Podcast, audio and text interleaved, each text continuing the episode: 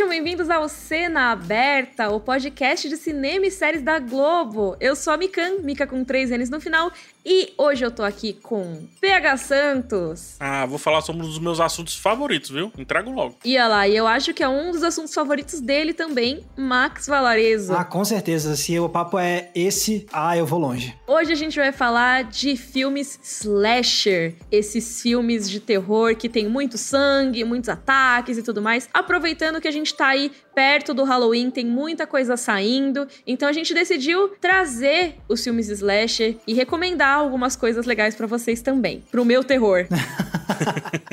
Esse título, inclusive, é muito bom para o terror de Mikan.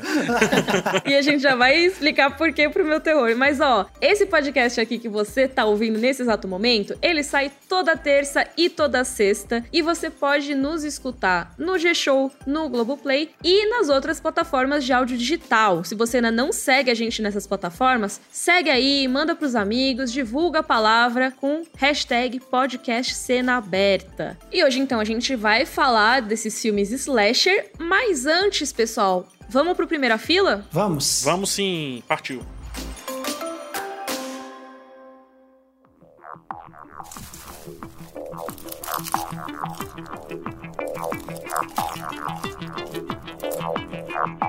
Começando a nossa primeira fila, bastante coisa saindo por aí. Vamos começar pelo cinema, que tem a família Adams 2, Pé na Estrada. Lembrando que é aquele filme de animação da família Adams, né? Isso, exatamente. Continuação do filme de animação, então eles vão. É um road movie agora, tá? Um road movie de férias. É misturado, né? Vacation movie e road movie.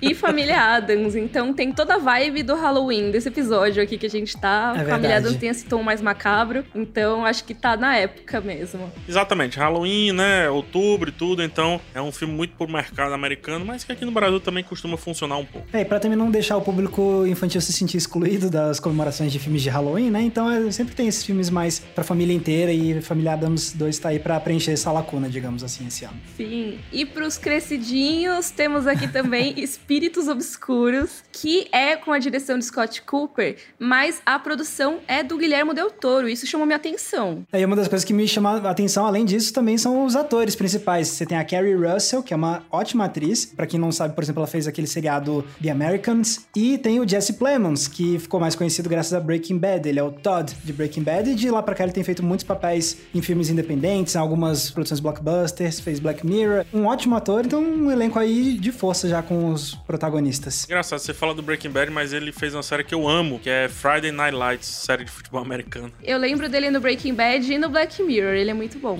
Ele e o Michael B. Jordan novinho fazendo Friday Night Lights. E o rapaz agora do Miss da Meia-Noite foi o Matt Sarnes. né? Friday Night Lights lançou todo mundo pro mercado, mas vamos pro próximo filme, então a gente fica pra sempre nesse daqui. Guilherme Del Toro produz e o trailer é muito interessante. E também tem um filme nacional sobre o Curupira, dirigido pela Elanis Duarte, que é distribuído pela O2, fala de jovens que se perderam e são perseguidos aí. Qual pode ser a criatura, né? O título já entrega.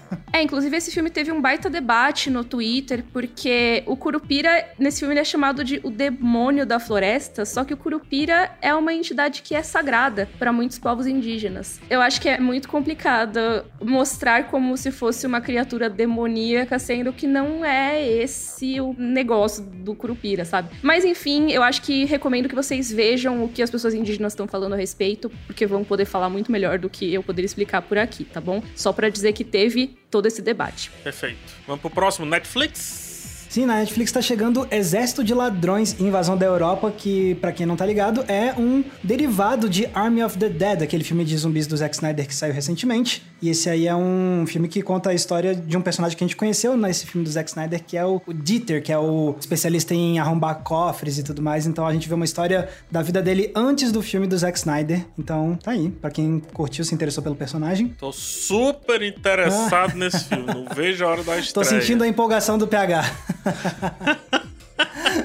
Mas ó, tem uma estreia bem interessante da Netflix dessa semana, que é Colin em preto e branco, que é sobre o Colin Kaepernick, que é um atleta que causou muitos debates nesses últimos anos por causa do ativismo dele, né? Ele é o cara que ajoelhava durante o hino, né? Isso, ele começou a ajoelhar durante o hino, jogador de futebol americano do São Francisco 49ers na época. Era muito promissor, digo era, porque ele foi realmente limado da NFL. Os times, inclusive, nunca mais aceitaram ele de volta, meio que num protesto calado contra ele. É muito bizarro isso que aconteceu, mostrando como a NFL é uma instituição ainda muito fechada, apesar de ter muitos negros na liga e tudo, mas é uma liga que aparentemente quer os negros calados nos seus respectivos lugares. E o Colin Kaepernick chamou muita atenção à época e tá aí um documentário, uma temporadazinha, Colin em preto e branco, chamada muito boa.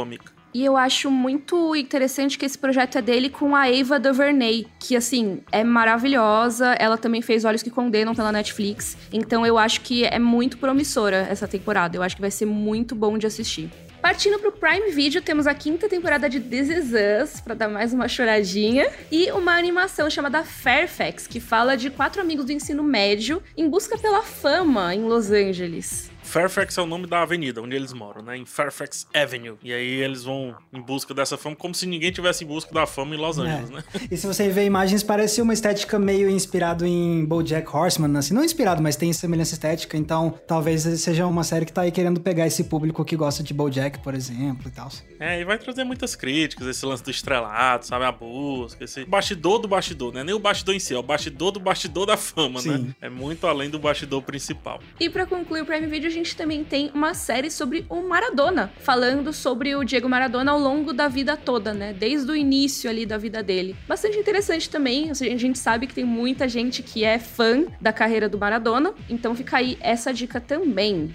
Partindo pro Globoplay, a gente tem especial de Halloween no Globoplay. A gente tava falando de Halloween, olha quem chegou com Halloween. Exatamente, eles estão chegando aí colocando no catálogo diferentes obras. A ideia é que todo dia, desde que eles começaram isso no dia 25 passado, até o dia 31, que é o dia do Halloween, todo dia vai entrar alguma coisa no catálogo do Globoplay relacionado a terror, suspense, para celebrar essa época. Por exemplo, uma das coisas que está entrando são os últimos episódios da segunda temporada do seriado Evil Contatos Sobrenaturais, que é sobre um trio que investiga supostas possessões demoníacas, milagres, eventos misteriosos. Também tem o filme nacional de suspense chamado Lacuna, que é sobre uma relação entre mãe e filha que vivem num ambiente meio difícil, fragmentado, e elas tentam conviver com a memória de algo do passado da família que é meio misterioso. E tem mais uma penca de filme: tem DNA Assassino, tem Desprotegida, tem Infidelidade, tem O Labirinto, tem Apocalipse Zumbi e também um título bem conhecido aí pelos fãs de terror que é It, a Coisa, também tá entrando no catálogo do Globoplay. Então, uma vasta programação aí de Halloween para você entrar na vibe dessa data. Aproveitando esse episódio aqui, né? Você já emenda com essa maratona de filmes de Halloween. E agora, no Paramount Plus, a gente tem a segunda temporada de Star Trek Lower Decks, que é uma animação que eu acho a premissa muito interessante. Eu não sei nada sobre essa animação. É Star Trek, só que assim, o título tá dizendo, né? Nos decks inferiores. É que são as histórias não contadas de Star Trek, só que em animação, bem galhofa, sabe? Assim, né? Nada de demais. É para passar o tempo. Eu chamo de séries de almoço. A gente pode fazer um dia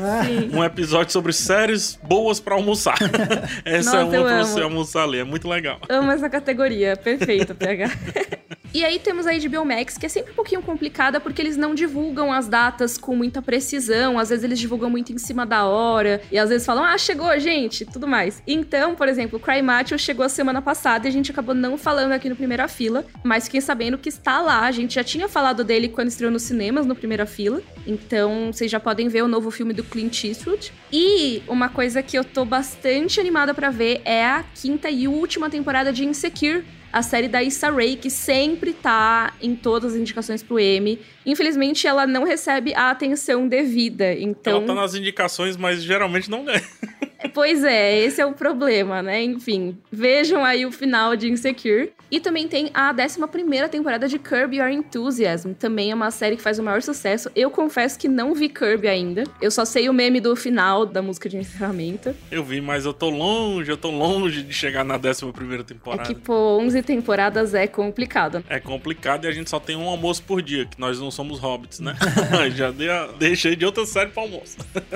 tem também a segunda temporada de Love Life e a terceira temporada de Selena mais chefe. Exatamente, Selena Gomes aí sendo chefe. Inclusive, essa série tá inspirando aí uma série futura da Sandy, a Sandy Júnior, né?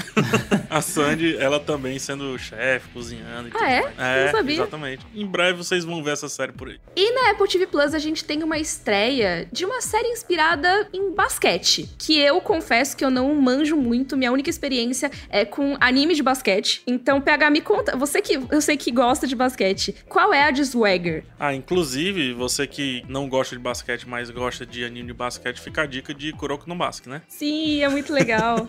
Kuroko no Basque e Slam Dunk. Gosto muito dos dois. Você gosta mais de qual? Ai, eu não sei. Eu sou louca por uma história de poderzinho, mas eu acho que Slandunk, em geral, eu acho melhor. Mas eu gosto muito de Kuroko. É muita farofinha, adoro. É, eu gosto muito de Kuroko, tá? Mas aqui não tem nada a ver com isso, eu trouxe porque a gente vai indicando, né? A gente aproveita pra fazer balcões ao longo das indicações. Mas o Swagger, ele tenta retratar de maneira ficcional, fictícia, a vida do Kevin Durant. Então, Kevin Durant, um dos maiores jogadores da história da NBA, inclusive tá no meu time, no Brooklyn Nets. E o Kevin Durant, ele vai emprestar algumas experiências dele, da vida dele, pra essa série, né? Não necessariamente a história dele. E assim, apesar de ser as experiências próprias do Kevin Durant, acaba sendo a experiência de muito jovem do basquete juvenil dos Estados Unidos, né? Esse universo dos jogadores. São séries que, de novo, é muito pro público americano, porque tem toda a questão da NBA, mas tem um público muito forte aqui no Brasil e o Kevin Durant tá aí emprestando as suas histórias. É bom pra conhecer um pouco mais você que é fã desse jogador. Swagger, dia 29 do 10, no Apple TV Plus. E com isso a gente encerra o nosso primeira fila, que tá bastante recheado essa semana, hein? Sim. Tá gordito. A Disney não veio, mas todo mundo veio.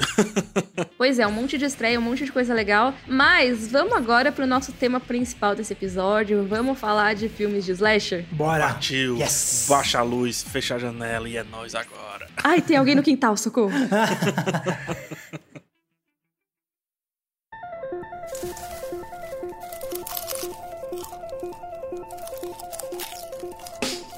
Filmes slasher. Sim. Ah, fala, amigo. Pois é, filmes slasher.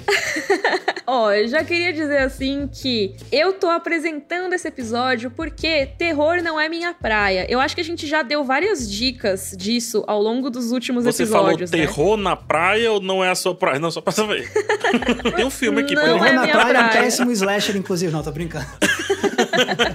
Mas é, eu tenho essa coisa de que assim, eu sempre evitei muito ver filmes de terror e tudo mais. Nos últimos anos isso tem mudado com alguns filmes específicos, mas eu não sou a pessoa que ia procurar filmes de terror e tudo mais. E eu já sei que os meus amigos Max e PH são o oposto disso. Vocês são fãzões de filme de terror, né? Sim. É, eu me tornei com o tempo. E parte dos meus estudos pararam um bom tempo ali nos slasher movies, né? Nos filmes slasher que eu tive que passar e quase que eu não consigo sair, porque é inebriante o negócio. Cara, eu, pra mim foi bem parecido com o PH no sentido de que foi algo que eu me tornei, porque eu, quando era criança, eu tinha muito medo da ideia de ver filmes de terror. Então eu comecei a ver filme de terror no final da minha adolescência, lá com uns 18 anos, e aí eu fiquei realmente viciado. E ainda assim eu demorei um pouquinho pra ver os filmes de slasher, porque de todos os filmes de terror, os que mais me davam medo, a ideia de assistir eram os filmes slasher. Então, quando eu comecei a ver filme de terror, ah, eu vou ver esses filmes aqui de espírito, esses filmes de exorcismo, mas slasher eu vou esperar um pouquinho mais. E depois que eu comecei a ver filmes slasher, aí eu falei, não, isso aqui tá ótimo. Também vou ficar um tempinho aqui consumindo esses filmes, porque tá muito divertido. E aí, aí hoje em dia eu tô aí como um fã desse subgênero também. Gente, que legal. Eu acho que o slasher ele é o que menos me dá medo no geral, mas a gente já vai falar mais sobre isso. Antes, eu acho que seria legal dizer pro nosso público. Às vezes as pessoas até sabem que filmes são esses, mas não sabem que tem esse nome, filme slasher. O que, que é isso, Max? Sim, filme slasher é basicamente aquele subgênero dos filmes de terror que é tipo os assassinos em série mascarados. Obviamente que eu tô reduzindo muito aqui, porque não necessariamente precisa ter a máscara, mas enfim. É aqueles filmes que você olha, então, Michael Myers de Halloween, Jason de Sexta-feira 13, Fred Krueger de A Hora do Pesadelo, esse tipo de filme que acabou se popularizando tanto, principalmente no final dos anos 70, anos 80. Muitos deles viraram ícones, assim, do cinema de terror e do cinema como um todo, né? É, acho que uma coisa que tem em comum é que sempre são psicopatas cometendo crimes. Muitas vezes, não necessariamente aquele crime super exagerado, gore, né, no sentido sanguinolento e tudo. Crimes. Ponto. Tem gente que discute se dá para colocar, por exemplo, o Seven como um slasher. Eu acredito que não. Não. Mas se você mudar um elementozinho ali do assassino, ele pode entrar como um slasher, entendeu? O negócio é que lá dentro tem dois filmes em um, né? Tem dois tipos de assassinato em um. É bom a gente ter essa referência porque os slashers ele vem muito daquela figura marcante do assassino, aquele cara que inclusive anda até devagar porque ele não tem pressa para cometer os seus atos. Um elemento que acaba se repetindo também em muitos filmes de slasher é o tipo de arma que é usado. Então, por exemplo, slasher é um termo que vem da palavra em inglês slash, que é tipo cortar com algo afiado, digamos assim. Fatiar. Fatiar. Então, isso já é uma dica, assim. Filmes slasher muitas vezes tem esses assassinos, esses assassinos em série usando armas brancas. Então, uma faca, um machete. No caso do Fred Krueger, são umas unhas de lâmina, assim, objetos cortantes mesmo. Então, vem muito também daí essa ideia do slash. E também tem outra coisa do slasher, né, dos filmes slasher, que eu acho que pegaram muito com o tempo, tá? Isso não é da origem, não é de forma alguma, mas isso é muito dos anos 90, que você vê que o Max ele citou um monte de personagem e depois citou os filmes desses personagens. Uhum. Porque muitas vezes os personagens ficam maiores do que os próprios filmes. O Max falou o Jason de Sexta-feira 13 e não o Sexta-feira 13 que tem o Jason. Aham. Então os personagens, né, o Jason, a máscara do pânico, né, não tem essa parada?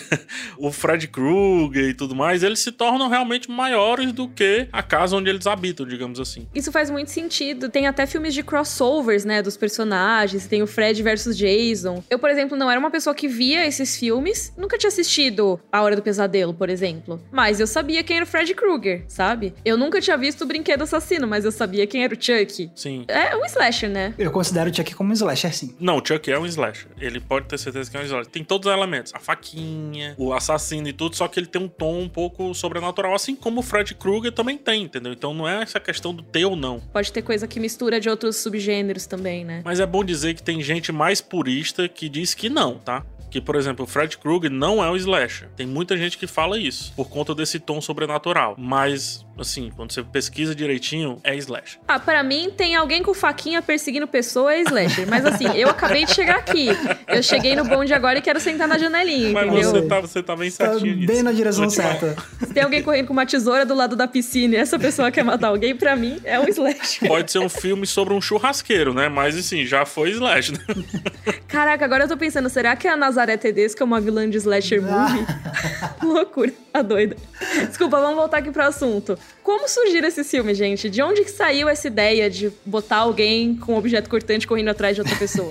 Aí, é que nem o PH falou, existem já as divergências, né? Porque aquele negócio, quando você vai debater qualquer tipo de gênero narrativo, sempre você vai tentar definir, e aí sempre vai ter gente que fala, tá, mas essa definição não tá correta, então é meio complexo, mas assim, então, por exemplo, você tem gente que fala, ah, não, porque o slasher já existe há muito tempo, já existe desde Psicose, por exemplo. Eu já não consigo concordar, porque eu não considero Psicose um filme de slasher. Então, muitos fãs têm alguns filmes que consideram como os proto-slasher, os precursores dos slasher, digamos assim. Então, Psicose seria um desses. Outro é A Tortura do Medo, de 1960, também, mesmo ano que saiu Psicose. Outro seria o filme italiano Seis Mulheres para o Assassino, do Mario Bava, que é um grande cineasta do giallo italiano. Então, você tem esses filmes, assim, que tem alguns elementos que lembram os slasher que vieram depois, que seriam codificados por esse termo slasher, mas ainda não tem exatamente o mesmo sentimento, não tem necessariamente a mesma fórmula. Então, são precursores proto-slasher, digamos assim. É bem interessante isso porque, assim, eu tive que fazer uma lição de casa pra gravar esse podcast. Que a gente concordou que era legal eu conduzir essa conversa, meio que entrevistando vocês sobre esse assunto, mas também eu quis assistir alguma coisa pra estar, né? Também no assunto. E a minha lição de casa foi ver Halloween, que a gente vai comentar daqui a pouco. E o Halloween abre com uma cena que é, pra mim, uma homenagem total à psicose. Eu não sei o que, que vocês acham. Muito legal você ter trazido isso, porque o Max falou assim: ah, o Vampiro de Dusseldorf, o Psicose, hora é sim, hora não, o Tortura do Medo sim, e os Seis Mulheres sempre é colocado nesses proto-filmes, mas é porque cada um desses filmes tem pelo menos um elemento que depois foi unificado para se criarem na década de 70 70 os verdadeiros slashers que a gente pode dizer, isso aqui é um slasher puro, como por exemplo, o Massacre da Serra Elétrica, que sai na década de 70, o Halloween, que também sai na década de 70 e mais pro final, quase 80, assim como outros filmes que você olha e diz, cara, isso aqui não tem nem como discutir que não é o slasher. Porque eu consigo discutir que o Vampiro de Dusseldorf não é. Dá para discutir, não tô dizendo que ele não é, mas dá para discutir que não é, assim como os outros que foram citados. Mas é porque esses como pais fundadores, digamos assim, eles têm cada um elementos bem centrais que foram pensados por esses outros filmes que sim, são slasher slasher. O Halloween, ele faz referência sim ao psicose, mesmo que seja uma referência não tão direta, por mais que eu acredite que a referência no começo é muito direta, visualmente direta, mas ele trabalha sombras como psicose gosta de tratar.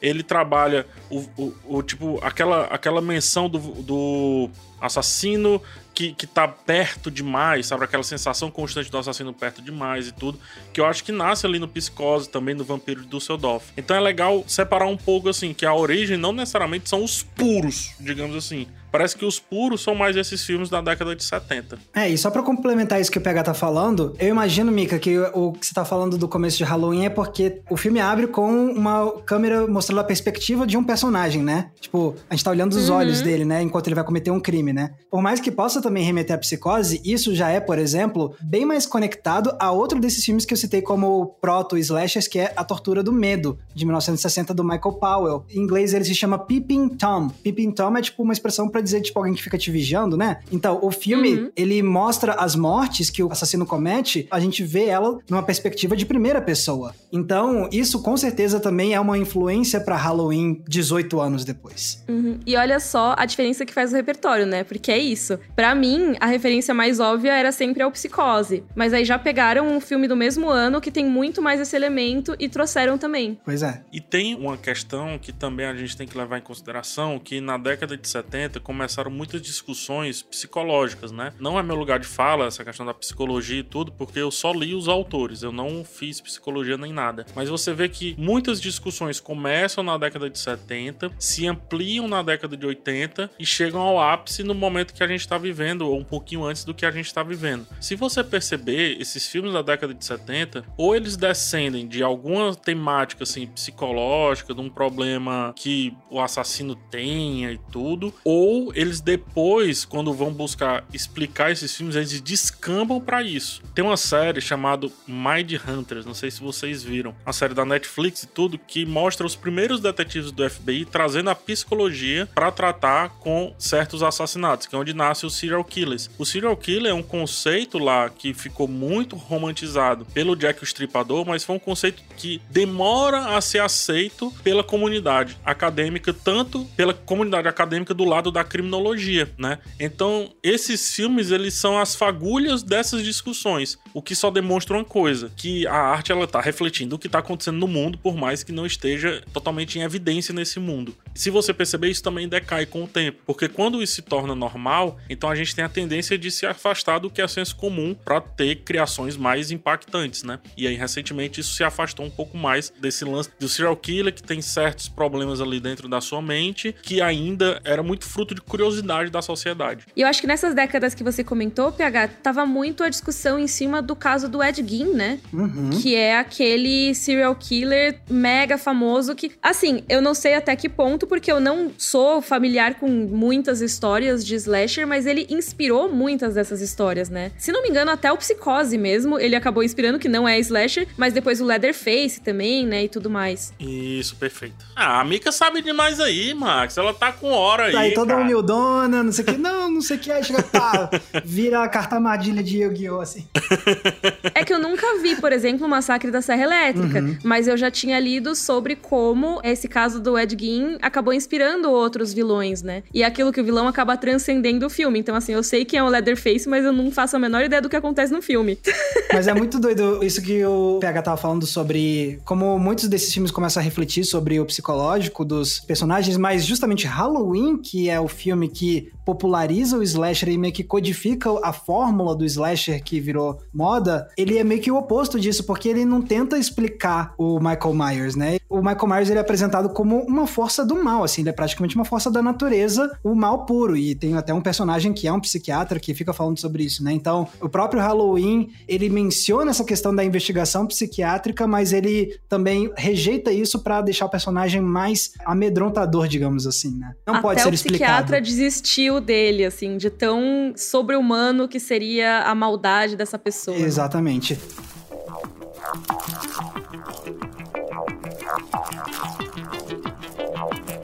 Mas é, então, só pra voltar então pra sua pergunta, né, de, ah, de onde veio o Slash, a gente falou muito dos precursores, mas aí você começa a surgir alguns filmes, que nem o PH mencionou, nos anos 70, que já começam a ser considerados como os candidatos para primeiro slasher. Então, Massacre da Serra Elétrica, tem um que eu adoro, que é um filme canadense de 1974, chamado Noite do Terror, que é um filme de Natal, inclusive, e assim, é um filmaço, inclusive se você é fã de slasher e ainda não viu Noite do Terror, vai assistir porque ele vai parecer diferente de tudo que veio depois justamente, como ele veio antes de Halloween, ele não chegou a ter muitas coisas que os slashers que vieram depois de Halloween fizeram para imitar Halloween. Então, Noite do Terror, que veio quatro anos antes de Halloween, ele ainda tem um aspecto muito único e, ao mesmo tempo, tem tudo que a gente considera já bonitinho de slasher. Mas, assim, de fato, é inegável que o filme que de fato transformou o slasher num subgênero que ia ser imitado foi Halloween, do John Carpenter, que é o que a Mika assistiu de dever de casa, porque é aquele negócio. Como é que funciona a indústria de Hollywood? É, um negócio fez muito sucesso, rendeu muito dinheiro, então vamos fazer igual. E foi assim, Halloween estreou com essas características de slasher, foi um sucesso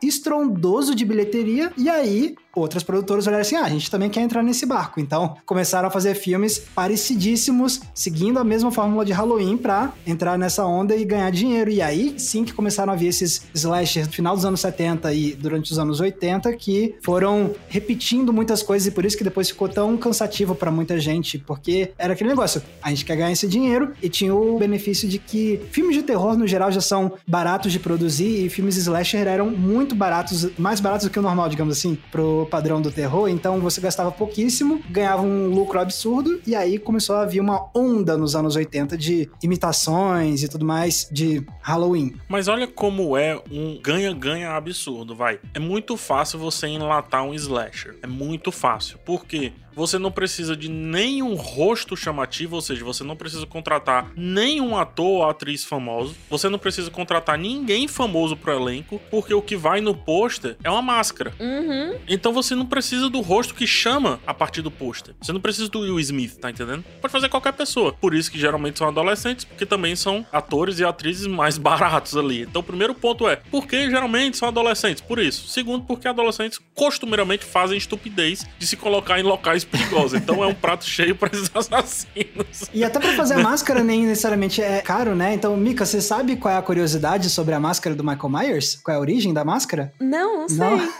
então, eles precisavam fazer essa máscara e eles não tinham um orçamento muito grande, então o cara de maquiagem, efeitos especiais, foi numa loja de fantasias de Halloween, encontrou uma máscara do William Shatner, que interpretava o James Kirk em Star Trek. Aí ele olhou, hum, vou pegar essa máscara do William Shatner. Tirou as sobrancelhas, passou uma tinta branca, fez uns buraquinhos assim e pronto, virou a máscara do Michael Myers.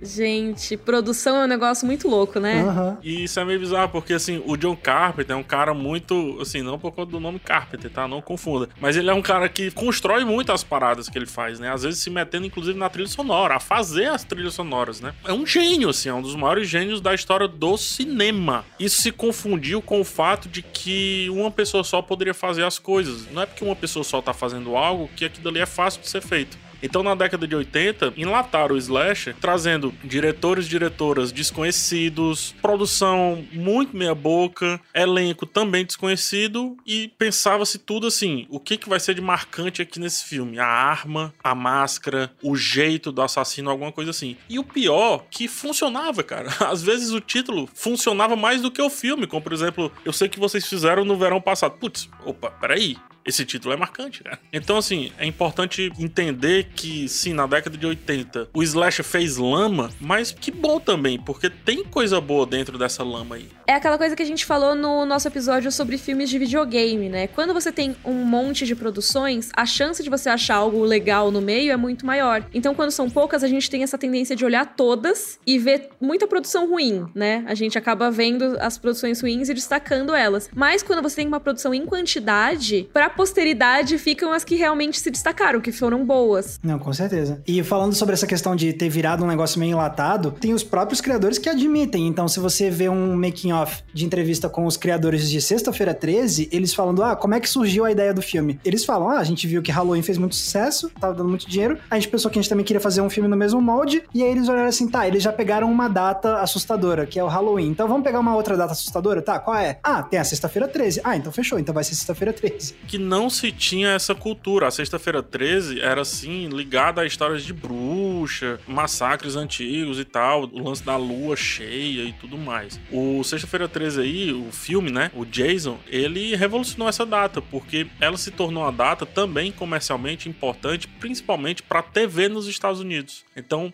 as TVs, elas se organizavam para fazer maratonas de filmes de terror e tudo numa Sexta-feira 13, o que é muito interessante também, se você olhar outra coisa, do ponto de vista comercial, é um ganho-ganho muito grande, porque primeiro é sexta-feira, depois você cria um clima para essa sexta-feira ser diferente, que pro comércio isso é maravilhoso, e depois aqui você pode passar a noite acordado vendo filme, entendeu?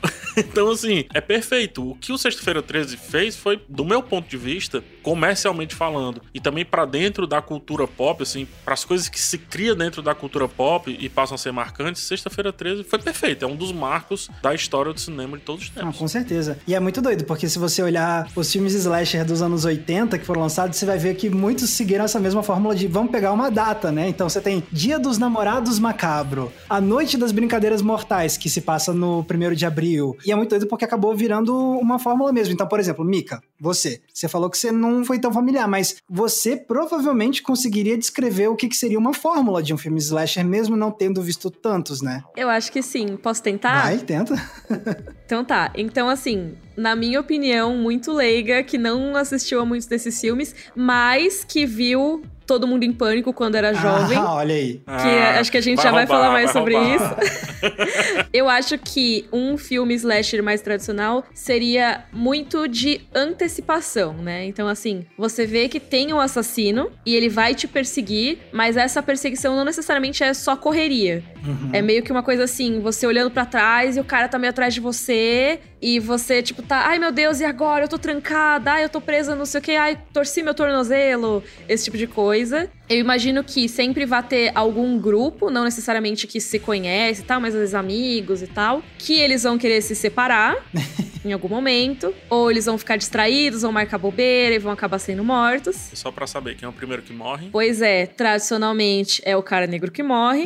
Ah, Pelo menos é o estereótipo que é conhecido. E no final sobra uma menina Uhum. que muitas vezes é uma menina que tem o cabelo escuro. Não sei porquê. Diz que tem esse estereótipo. Que normalmente a loira morre primeiro também. Você sabe o nome desse estereótipo? Final Girl, é, Final né? Girl, exatamente. Isso é muito importante. Tipo, é uma coisa que virou tradição mesmo, assim, nos slasher. Que aí, bom, tem um monte de teoria. Se a gente fosse falar de Final Girl, a gente poderia gravar um episódio inteiro só sobre isso, mas também virou uma coisa que mostrava certos valores de mensagens, digamos assim. Ah, quem é a Final Girl? É a única menina do filme que não transou. Ah, sim, que é a nerdzinha, né? Que faz tudo certinho. Geralmente ela tem óculos, geralmente ela é, é mais mirradinha, não é aquela gostosona que sempre tem também nesses filmes, né? Exato. Então você começa a ver que alguns filmes slasher já começavam a trazer uma certa mentalidade até meio conservadora, né? De tipo, olha, se você sair da linha e você transar, essas coisas assim, você vai morrer. então, virou algo muito comum. E você mesmo viu Halloween, você já consegue ver tudo isso que a gente tá falando e ver como se aplica a Halloween, né? Exato, a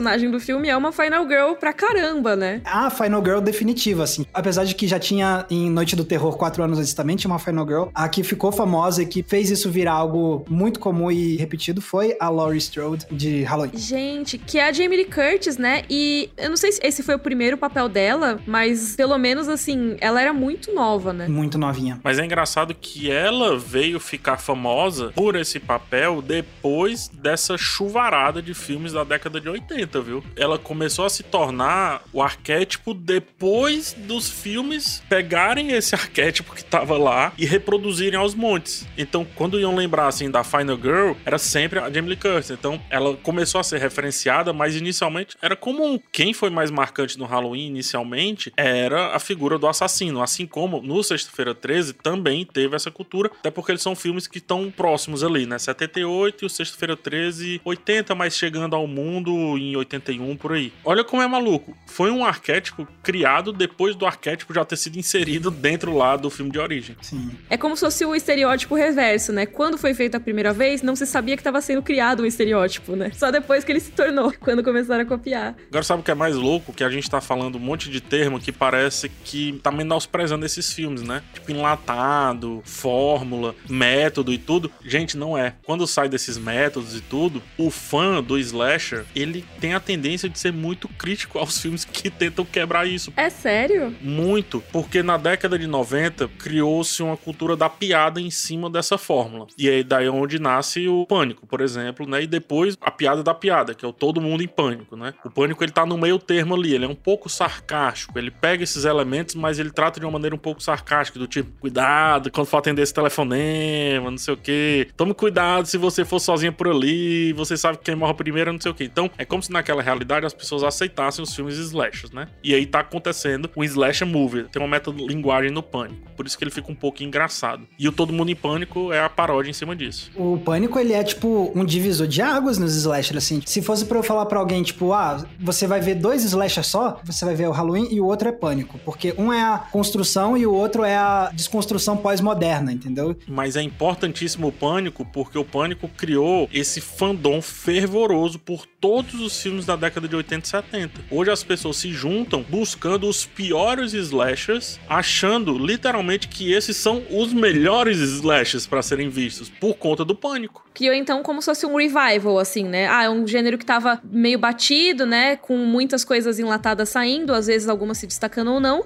E aí veio depois o Pânico e falou: Ó, oh, gente, isso aqui eu tô fazendo piada com esses clássicos aqui, vamos ver, né? É, mas é totalmente isso. Até porque quem dirigiu o Pânico foi o Wes Craven, que é o mesmo que fez A Hora do Pesadelo. Então, ele tava falando sobre algo que ele mesmo tinha feito. E ele tava discursando sobre os slasher que ele ajudou a popularizar. Então, por isso que o filme tem esse equilíbrio que o PH mencionou entre a piada e o sincero. Porque quando o filme quer fazer comentários metalinguísticos sobre o slasher, ele faz de forma brilhante e divertida. Agora, quando ele quer ser um negócio pra te deixar tenso com morte e mostrar umas mortes muito chocantes, ele vai fundo nisso também. Então, por isso que ele é tão brilhante nesse sentido. Ele vai te dar medo mesmo, não é só piadinha, né? Ele vai uma hora, você fica, ah, ah, ah nossa, mas peraí, o que, que é isso? O primeiro, ele tem um pouco disso. Assim, você tá, ah, pois é, o primeiro a morrer, ah, ali, não sei o quê. No final você tá assim, ei, peraí, sério? É, o pânico é totalmente isso. O Brinquedo Assassino, eu convido as pessoas a assistirem.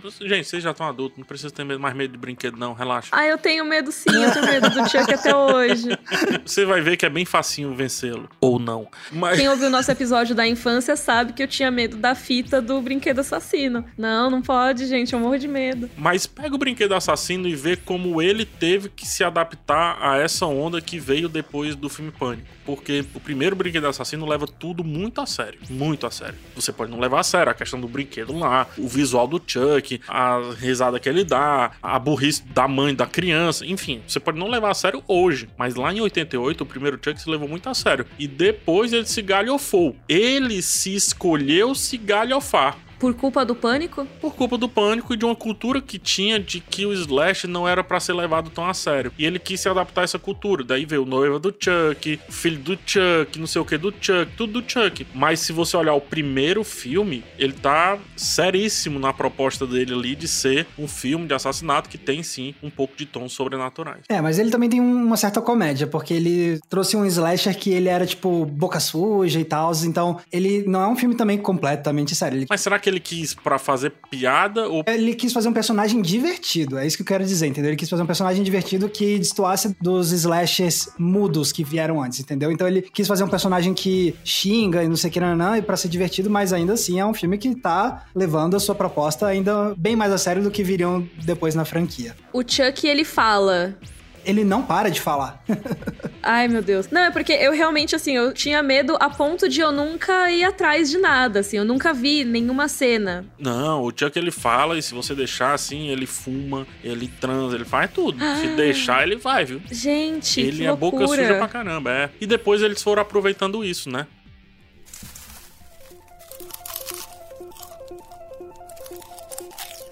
Agora que a gente já passou pelo clássico, pela desconstrução, isso aqui, é legal também trazer para os dias de hoje, né? Porque você mesma, Mika, você falou que você chegou a ver algumas coisas mais recentes que se relacionam, né, ao slasher e muitas delas têm um, esse lado de já refletir sobre o, o slasher como um gênero, né? Por exemplo, Rua do Medo, que saiu recentemente. É, então, e o Rua do Medo eu assisti, né? Eu acabei assistindo porque eu cheguei a receber antes e tudo mais, tive a oportunidade de fazer entrevistas e eu pensei, ok, eu vou vencer o meu medo de filme de terror e vou ver esses filmes. E cara, até que foi tudo bem, Uhum.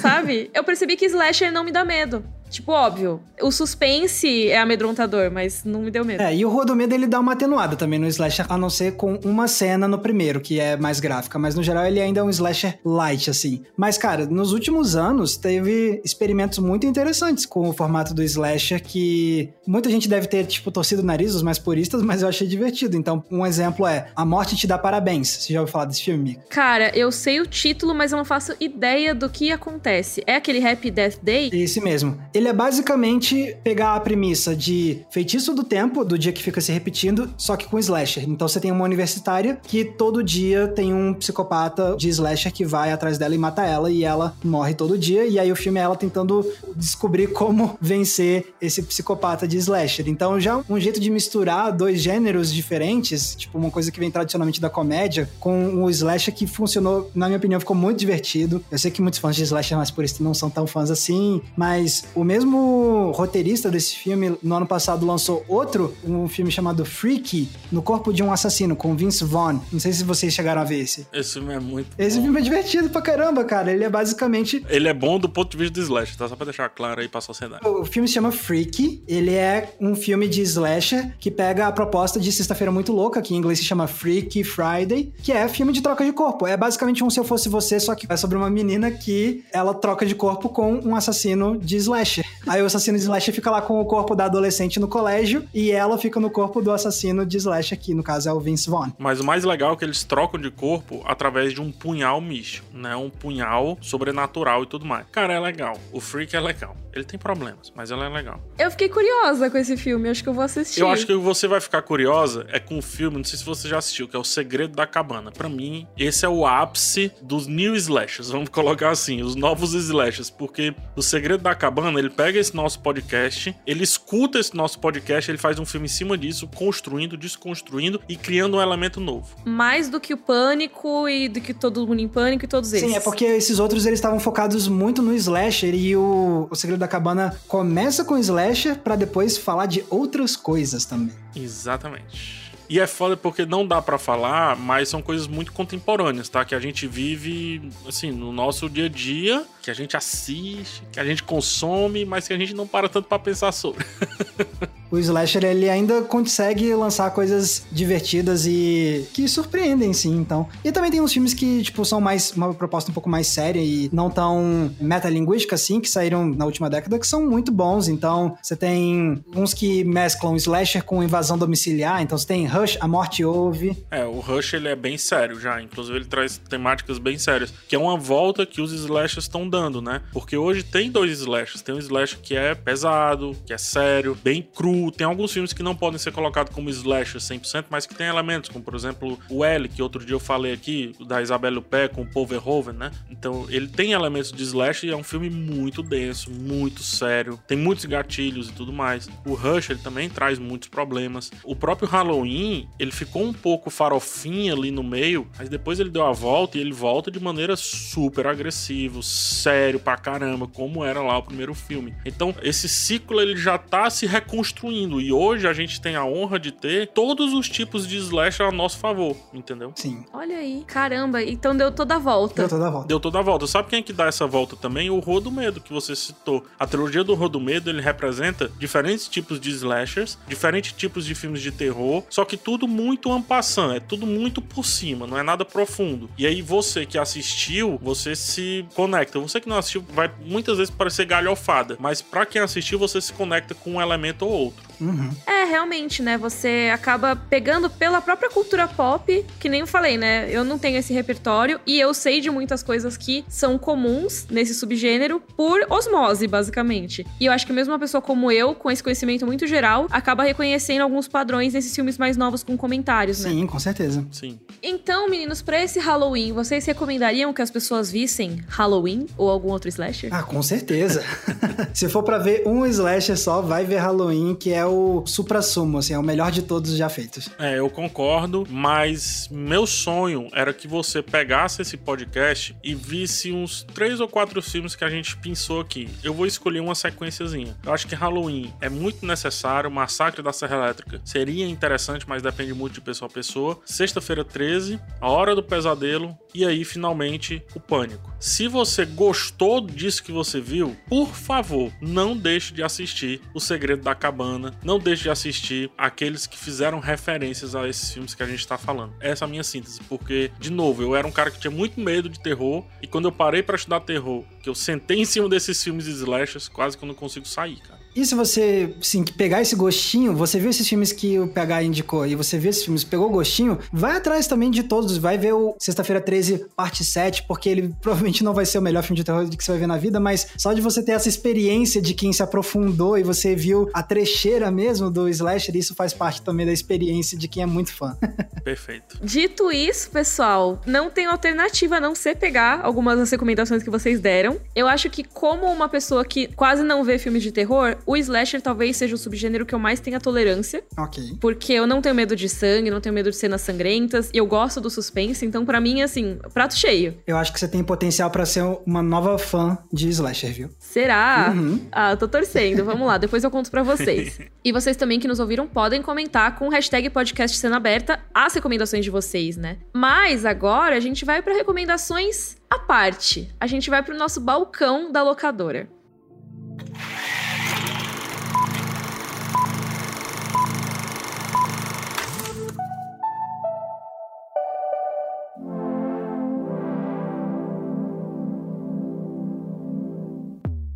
Vamos para as recomendações do nosso balcão da locadora. Começando por ele, Max Valarezo. O que, que você trouxe pra gente? Bom, então eu vou reforçar, na verdade, a recomendação que eu fiz agora há pouco, que é assistir Noite do Terror, o filme de 1974 canadense, que é, sim, um dos primeiros filmes slasher que veio quatro anos antes de Halloween. E por que que eu recomendo? Porque ele, apesar de ser um slasher, ele ainda traz elementos muito diferentes que você não vai ver nos que vieram nos anos 80. Então você vai ter umas discussões sociais muito fortes, você vai ter uma abordagem narrativa que usa um pouco mais de ambiguidade. Você tem atrizes que estão muito bem, e inclusive é um filme que serve para duas datas comemorativas, caso você queira fazer uma maratona de filmes de terror no Halloween. Você pode ver esse, e lá no final do ano, se tá fazendo uma maratona de filme de Natal, você pode ver Noite do Terror também, porque ele também se passa no Natal. Eu acho que é um prato cheio para qualquer pessoa que gosta de slasher ou que quer começar a conhecer o slasher. Vai ser algo que vai se destacar dentro desse subgênero. Gente, eu amei, até porque eu sou uma pessoa nascida em novembro. Então era sempre assim: ah, presente, só tem um que vale pra Natal, Dia das Crianças e tudo mais. Então esse filme vale pra tudo também. E eu que faço aniversário uma semana antes do Natal. Ih, Max, é isso. O presente tá sempre junto ali, né? O presente de aniversário vale pra tudo. Aqui também era a mesma coisa. Mas, ó, qual é o seu presente pra gente, PH? Ainda bem que existe o Max nesse podcast pra trazer as coisas mais cabeça assim, sabe, cara? Porque, Mico, você tem sofá na sua casa? Tenho. Você gosta do sofá da sua casa? Ah, você não vai dizer que tem o filme do assassino morando no meu sofá, né? Então, eu vou te indicar o filme O Sofá Assassino. Ah, Ah, não! Gente, é sério, eu vou indicar o sofá assassino. Na verdade, não é um sofá, é uma poltrona. Eu não sei porque que traduziram pra sofá, mas enfim, é o sofá assassino, que na verdade é uma poltrona, que ela fica apaixonada por uma garota e aí começa a cometer crimes com as pessoas que fazem mal a essa garota, entendeu? Então a poltroninha vai lá andando e utiliza os seus próprios elementos ali, cortantes que estão dentro de si, pra cometer crimes contra as pessoas. É isso mesmo. olha aí, é um slasher de poltrona, caramba. É um slasher cujo assassino é uma poltrona. ah, bom. pelo amor de Deus, socorro. Confia, vai ser divertido. Mas assim, não assiste sozinho e tudo. Junta a galera, explica a proposta da sessão comédia. Se eu não me engano, ele tá no Prime Video. Tá, tá no Prime Video. Junta o pessoal, entende a proposta da comédia, faz a pipoca, traz as bebidas, os bons drinks e tudo. E assiste esse filme, que é uma galhofada, sem pé nem cabeça. É um filme ruim, mas que vai divertir. Pode confiar, vai divertir muito. A poltrona tem olhinhos. Só isso que eu tenho a dizer. ah, não, gente, não pode ser. Você vai repensar o seu sofá, viu, Mika? Você vai repensar o seu sofá. Mas e você, Mika? Você tem uma recomendação pro nosso balcão de hoje? Olha, eu tenho e é uma recomendação que eu pensei para pessoas como eu, às vezes até mais sensíveis a filmes de terror do que eu. Então eu pensei, bom, a gente tá na época do Halloween, a gente vai recomendar filmes aí de terror, filmes slashers ou não, mas como o balcão da locadora pode ser relacionado ao tema, não necessariamente do tema, eu pensei em trazer uma comédia para vocês que tem uma temática que é adequada para essa época do ano, que é o que fazemos nas sombras. Ah, que demais. O filme ou a série? Os dois, na verdade. Eu nunca vi a série, mas o filme é muito legal. Cara, eu sou apaixonada pelos dois. Eu comecei a ver pela série e eu peguei o filme para ver depois, mas os dois têm elementos muito parecidos aí, né? Que são basicamente, né, documentários, que é aquele documentário de mentirinha, normalmente para comédia, né? Falando sobre a vida de vampiros. E cara, tem algumas das coisas mais engraçadas que eu vi nos últimos últimos anos, assim. Eu gosto muito, muito, muito. Não sei se é o tipo de humor de todo mundo, mas. É um tipo de humor Taika Waititi, né? Esse comentário que você falou é perfeito, porque eu vi o filme O que Fazemos nas Sombras com meu irmão e com meu pai. Eu e meu irmão, a gente tem um senso de humor muito parecido. A gente chorou de rir. Meu pai detestou o filme. é, então, eu acho que ele é um tipo muito particular de humor, assim. Que ele é, é meio bobinho às vezes, mas eu amo. Eu amo, às vezes, esse humor mais bobinho. Ah, eu gostei demais. Que tem uns absurdos e tudo mais. Teve o filme de 2014 e aí depois teve essa série que tá rolando ainda, né? Ela já teve a sua terceira temporada aí e foi renovada para quarta temporada, então tem bastante coisa e você vai acompanhar essa rotina dos vampiros que moram em Staten Island, nos Estados Unidos. E assim, tem umas premissas muito engraçadas, tem o negócio do vampiro de energia, que eu acho muito maravilhoso. Isso é muito bizarro. É muito legal, eu acho assim, é muito bacana. Então, se você gosta de histórias de monstros, eu recomendo. Se você gosta gosta de comédias, eu recomendo. Se você tem medo de filme de terror, eu recomendo. E se você gosta de filme de terror, eu acho que eu também recomendo. Porque você vai querer dar uma pausa entre as outras coisas, né? Sem contar que ele faz referência a algumas coisas de terror, então você vai curtir, com certeza. Uhum, aos clássicos também, né? Então fica aí a minha recomendação. Chama O Que Fazemos nas Sombras. O filme tá disponível no Look atualmente, né? E também tem para alugar, certo? Pegar no Google Play? É, tem no Google Play Filmes e também no Apple TV Play, se você tiver a sessãozinha de aluguel lá, aquele aparelhinho da Apple lá de TV. Perfeito, então vão conferir e vão ver todas essas recomendações maravilhosas de slashes que a gente trouxe aqui, né? Agora, assim, não vou compartilhar essa informação com nenhum assassino de filme slasher, prometo, mas onde as pessoas podem te encontrar na internet, Max Valarezo? Olha, eu acho bom você não compartilhar com assassino slasher, viu? Pelo amor de Deus. mas é, vocês podem me encontrar no YouTube com o canal Entre Planos, tudo junto, e tanto no Twitter quanto no Instagram vocês me encontram com a Max Valarezo com um Z somente. E você, PH? Ah, você busca PH Santos, PH com S no final, no YouTube, que você vai me encontrar rapidinho, ou arroba PH Santos tanto no Twitter quanto no Instagram, tá? E você, Mika, onde as pessoas podem te encontrar na internet? Vocês podem me encontrar cada lugar com uma arroba diferente, porque é isso mesmo. Você tá fugindo do quê, hein, Mika? Você tá dificultando pros slashers te encontrarem, só isso. É isso, exatamente. Eu vou usar sempre essa desculpa agora. Mas, ó, no YouTube você me encontra com Mikan, Mika com três N's no final, no Twitter como Rei hey, Underline Mika e no Instagram como Underline Miriam Castro. Já o podcast Cena Beta você encontra toda terça e sexta no G-Show, no Globoplay ou nos outros tocadores de áudio. A gente se vê no próximo episódio então, né? E tomem cuidado nesse Halloween aí. Tranque bem as portas, fechem as janelas. Isso, calma, é isso. tchau, gente. Chequem os arbustos. Tchau, tchau.